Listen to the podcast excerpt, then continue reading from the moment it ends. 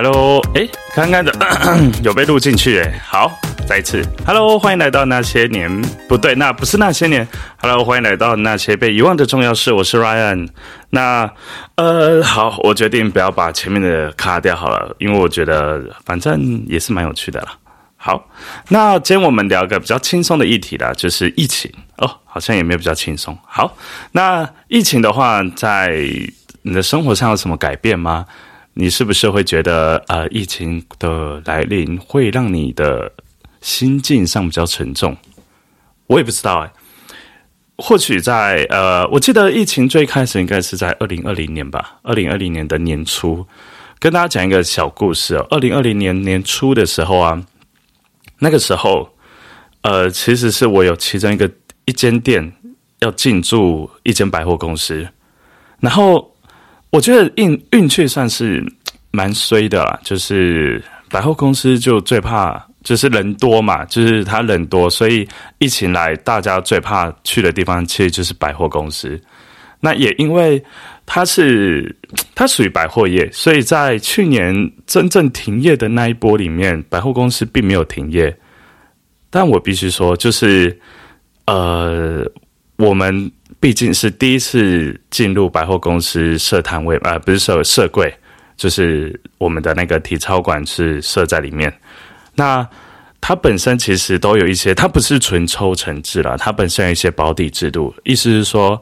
它我们在没有什么营业的情况下，其实我们有蛮大的固定固定开销要去承承受这件事情。所以我们在呃，我算是蛮单机立断的啊，就是入入那个入驻百货公司不到一年的时候，我就直接提出申请，就是提出退柜。那跟合约不一样。但也因为其实合约里面有有有一些呃条件啊，所以我们是成功的是用这个条件，因为疫情的关系，所以呃我们成功的退柜，对，相对的把我们的伤害减到最低。那其实嗯，很多人都会觉得说，哎，我是不是很不能接受，就是进入百货公司之后马上遇到这个疫情？但我觉得不会啦，因为疫情来临之后啊。很多东西，我觉得也会因为我在不同领不同形式的场馆，然后也就是不同的层面上看到的东西会更广。对我来说，我觉得是一个进步了。只要是不论我觉得一件事情结果上看起来是失败，因为我们撤柜了嘛，就是连就真就做一年而已，一年就撤柜。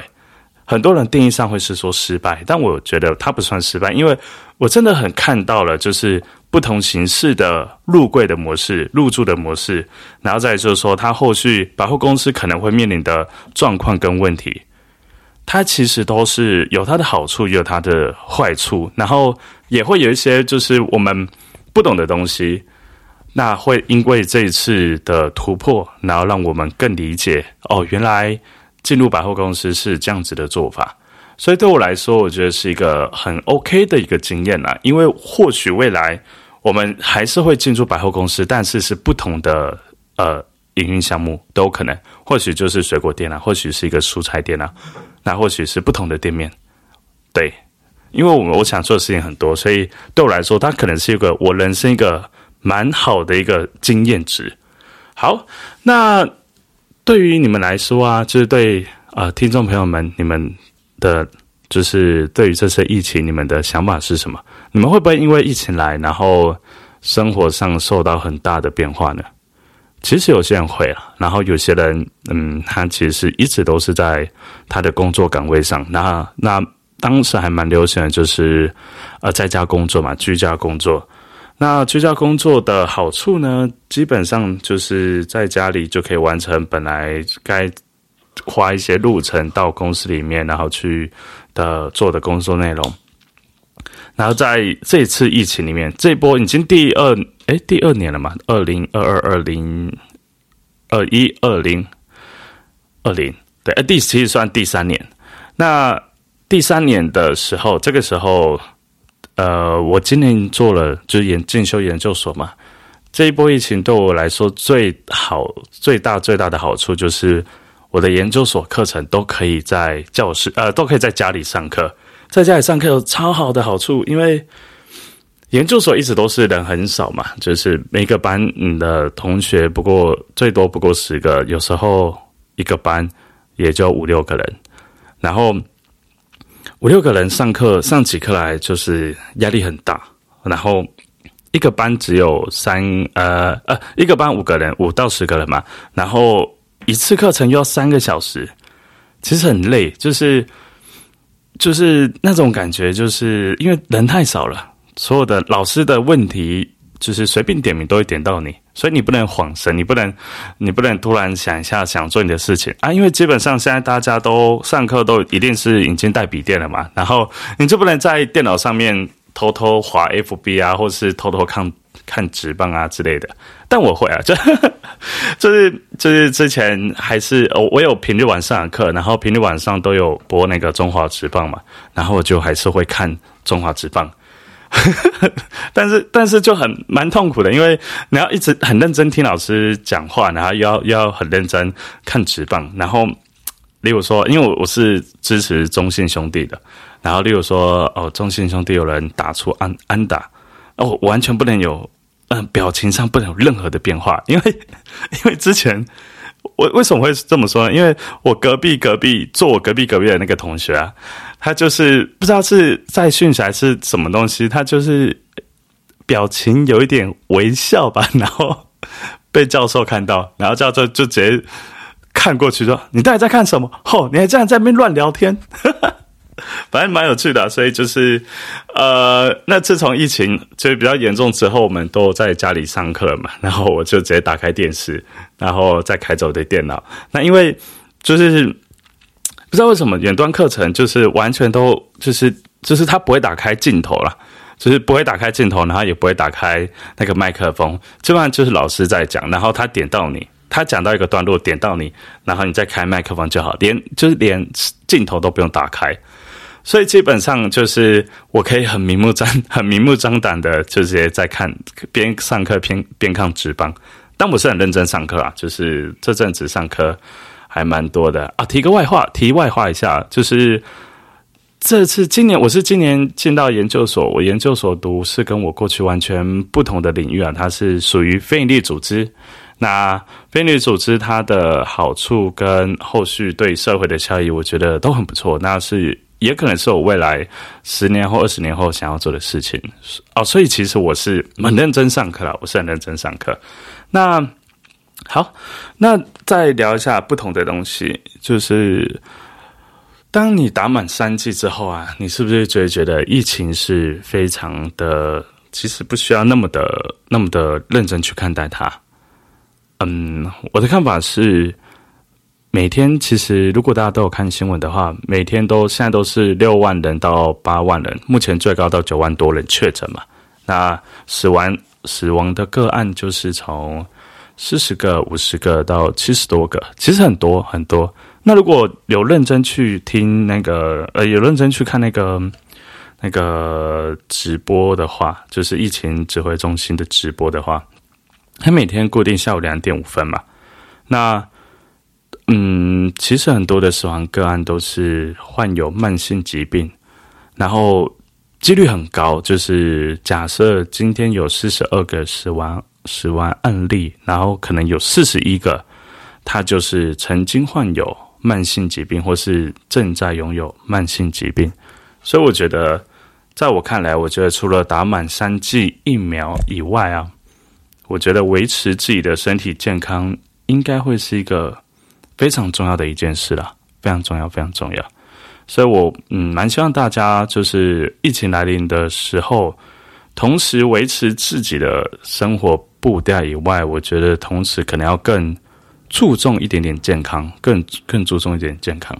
那这边跟大家分享几个有趣的东西。呃，我们是运动场馆嘛，那这运动场馆呢？呃，我们自己几乎就是三天两三天会快筛一次，然后最近就是很长，就是呃，我们的学生的同学或是学生的同住家人在上完课后的没多久，可能上个课后隔天或隔两天，马上就有得到他们的通知说，哎，不好意思，那个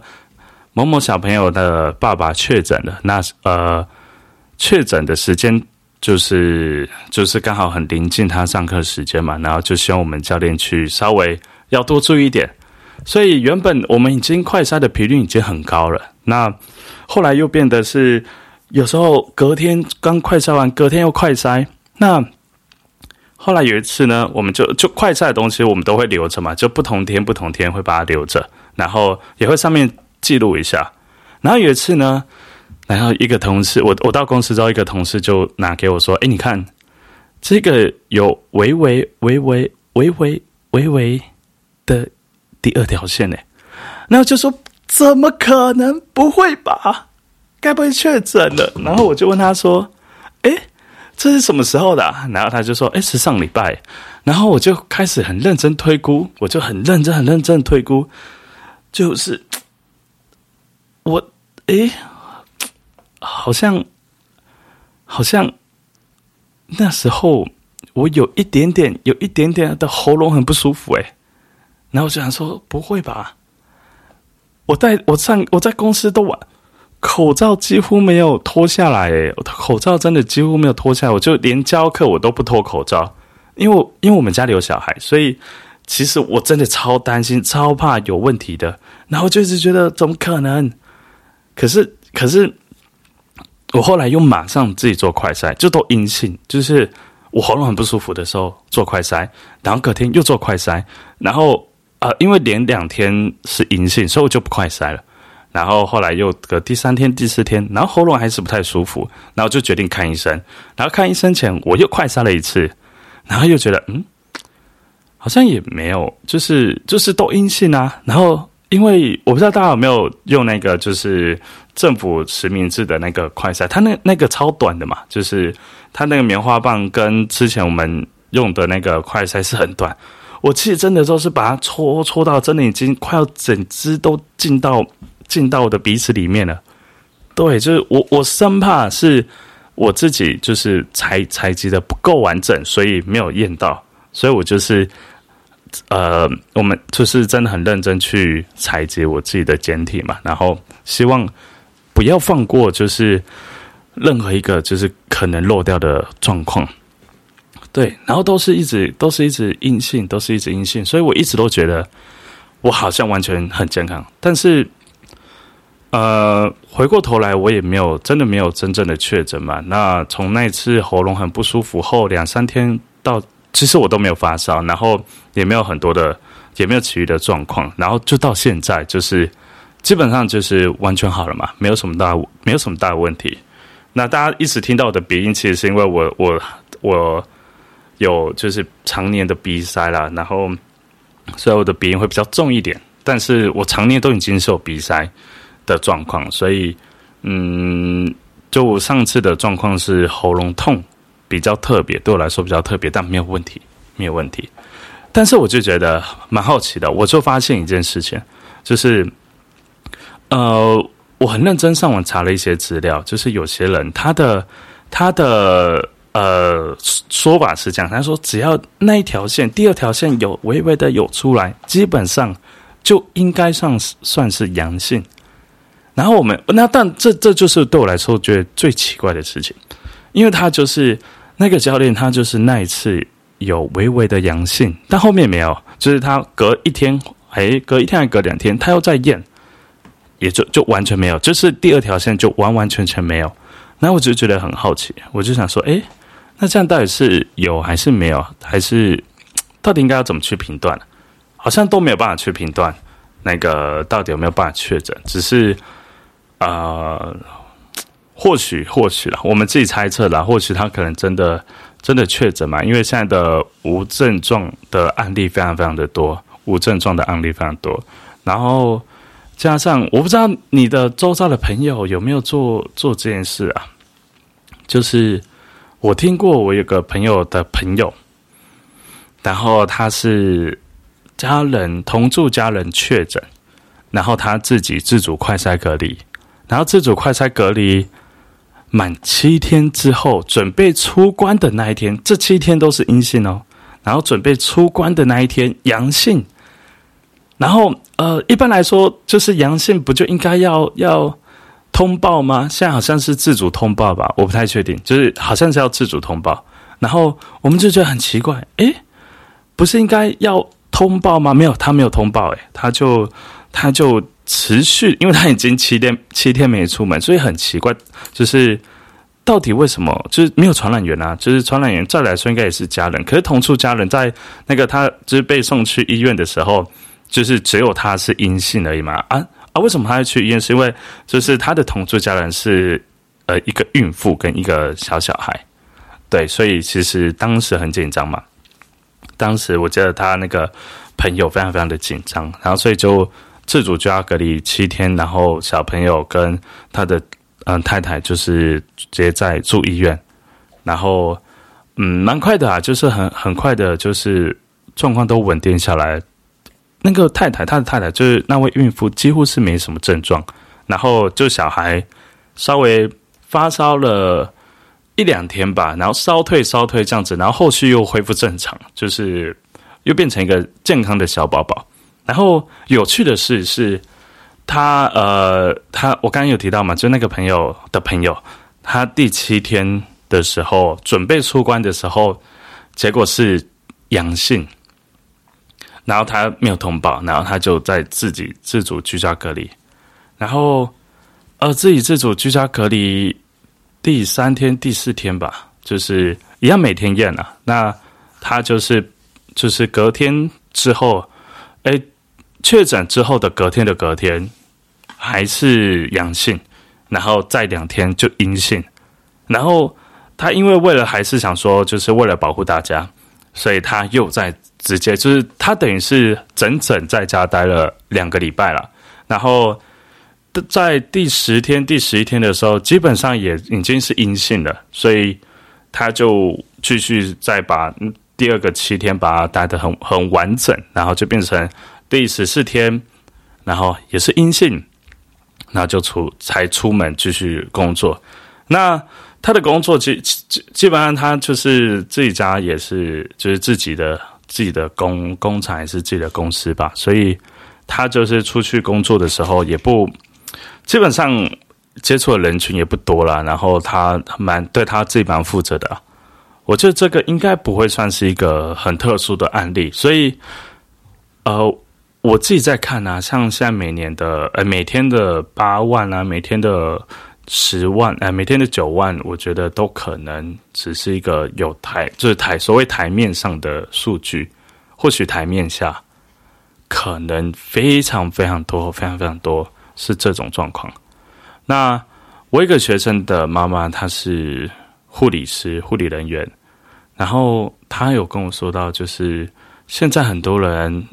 基本上跑来跑去，没有什么事情。她因为就是要陪病，然后应该是陪病吧，然后他就呃快筛一下，哎，结果就阳性了，但他完全没有状况，完全没有状况。对，所以疫情之下，到底该不该紧张呢？我其实。我到现在也很难给大家一个想法跟看法。那包含我们公司目前场馆上的设定，其实也搭配着政府慢慢做呃进一步的减缓。就是我们过去我们定定上课的规范比过去还要再严格，那现在又慢慢的就是慢慢的解封一点点，就是实际上也是算比政府的规定还要严格一点。但是我们某些的规定有把。宽限的，就是例如说，假设你同住家人有人确诊，那在呃结束过后，就是如果你一定要完照那个政府的步骤走完嘛，然后你快筛阴才能出来。那如果你只是一个，就是刚好是你的工作单位，然后或者是你的学校单位停课，基本上你无论如何，你就算没有确诊，你也没有接触，也没有跟他离他很近，你是必须不能来上课嘛？对，然后我们就。放宽到变成是啊三天没问题，那你就可以来上课。对，因为对我来说会有这样的设定，其实有另外一个看法，因为还蛮多的，蛮多的数据显示啊，就是如果你的身体状况是很好的，基本上就是你就算罹患新冠肺炎，你的痊愈率也是会比比平常人高。对。那如果一个就是很比较客观的数据来看嘛，那就是有一天的死亡人数，台湾的死亡人数是四十二人，那四十一人都是患有慢性疾病。这件事我们其实就可以知道，或许把身体照顾好，才是真正面对疫情才要去做做的事情。好，那再跟大家分享一个小故事啊，就是呃。我我就是我现在生活在普里嘛，那普里本身其实都没有什么，就是厉害的酒吧，对，就是以前我以前都不知道，诶，但如果你你知道普里哪里有厉害的酒吧，你可以跟我说。然后在去年年底的时候，然后就发现发现一间厉害的酒吧，然后很酷很酷，他已经开了在普里开了十八年了，然后在普里开十八年，然后都就是。就是我老婆啊，就是还有我朋友啊，就是普里的家人朋友们都不知道有这一间呢。他开好久好久了，然后后来才发现哦，原来他的营业时间是晚上的九点开始，所以基本上九点我们的家人就很少在普里活动嘛。然后他又是在那个呃，他的位置又不是说是很容易会经过的位置，基本上。就是你就算去出去买东西做什么事情，你都不会经过那一条巷子，所以真的很少人知道，很少人知道有这一间。然后，然后呃，刚好上次因缘际会下就去了这间，然后发现它超级厉害的，厉害到一个不行。然后呢，呃，所以从那次之后，其实我就会蛮蛮固定频率的，就是一周一次或两周会过去。喝个小酒，就是稍微放松一下。那有时候都会选在我最累的工作天那一天，因为我最安排我最累的工作天那一天的隔天，我的白天就会尽量让我自己休息。对，因为因为我的工作性质比较特别嘛，就是我等于有可能不是有可能，我等于就都算是一到日都有工作。对，那只是说我的时间上的安排会相对弹性一点点。对，所以我的我就会安排在我最忙的工作日那一天的隔天的白天，我尽量都不要排任何的事情，让我好好的稍微休息一下。然后在疫情期间呢，吼，然后我就突然有一段时间没有去了。然后后来有一次小孩小孩不在，然后我就去我就去了。然后然后他就说，老板就跟我说：“哎，你好久没有来了。”然后就说：“哦，因为疫情啊。”然后老板就说：“你会怕疫情哦？怎么可能？”然后我当下就觉得：“哎，我到底给老板是我，我到底是一个什么样的人啊？他怎么会觉得我完全不怕疫情呢？”对，但但必须说啊，就因为我们一般成年成年的成年人打满三期之后，对疫情其实是没有太的太大的感觉啊。就是包含我们呃，我们场馆的教练，他们有些哦，就现在哦，现在就是每天。十快十万例确诊的情况下，他上课还敢给我脱口罩？但我我因为因为法规就允许的嘛，所以我没有意见啊。就是反正你到时候确诊，你就你就得休息嘛，不然怎么办？对啊，那就那就呃，基本上我还是采取很自由的、很自由的管理方式。然后呢，然后老板就说：“哎，那你为什么呃这么久没来？”然后就说哦，因为主要原因是，其实是因为担心我的小孩啦。我的小孩他确诊的话，对我来说是一件非常非常非常难过的事情。就是不论他他的状况怎么样，就是因为今年不知道是什么年啊。今年对我来说是医院之年。我们的农历过年呢，我其实是跟我老婆在医院度过的。对，就是。那时候就是两个小孩都得到流感 A 流，超不可思议的，怎么会有 A 流这件事情呢？因为 A 流就就是普，你知道那时候医生怎么说吗？医生说，啊，普林已经十几年来没有人得 A 流了。那那他我们就很好奇啊，那那我们的小孩到底到底去哪里得到 A 流啊？到底是哪里啊？都很。哎呀，然后，然后后来呢？就是，就是，就是反反复复的，就是一直有小朋友受，就是有受伤去医院啊，然后不知道 不小心跌倒啊，怎么样撞到，然后就去医院，然后，然后前阵子又是二女儿，她就肺炎呢，肺炎还长病毒，又住院了几天，就 所以今年对我来说就是一直是一个跑医院的一年了。所以我对于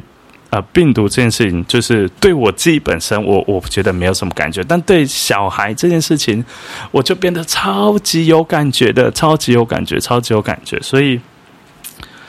我我如果如果你身边有人。有你身边的朋友是有小孩的，然后他因为疫情变得非常的神经质的话，你必须要体谅他，这是真的。因为哇，那个小朋友感啊感冒啊，或是小朋友住院，或者小朋友不舒服的时候，你其实真的会很难过。那个难过的感觉，其实就像是你你会恨不得觉得说，诶，为什么我没有办法代替我的小朋友去？我的孩子去承受这些痛苦啊，因为你就可以感觉出他很不舒服，很不舒服，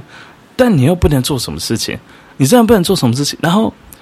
医生就会就是就是因为住院，不不论他的状况怎么样，就是他住院了，所以他住院了，我我们 从就是疫情期间又只能能去的人数又很很低，很少人，就一次一个人只能带一个嘛，所以就等于是。小朋友追的过程当中，我们完全没办法做任何事情，完完全全没办法做任何事情。对，那为什么过年的时候我跟我老婆可以一起在医院呢？因为是两个小孩。对啊，反正反正很惨啊，就是就是这阵子，呃，因为小朋友很很容易，真的比我们想象中还容易。嗯，住院然后很容易不舒服，然后感冒的频率很高很高，高到那种感觉一直一直都去诊所看医生的感觉。对，所以如果你身边有有朋友们他是这样子的状况，比较神经质一点，务必务必要体谅他，务必务必要体谅他。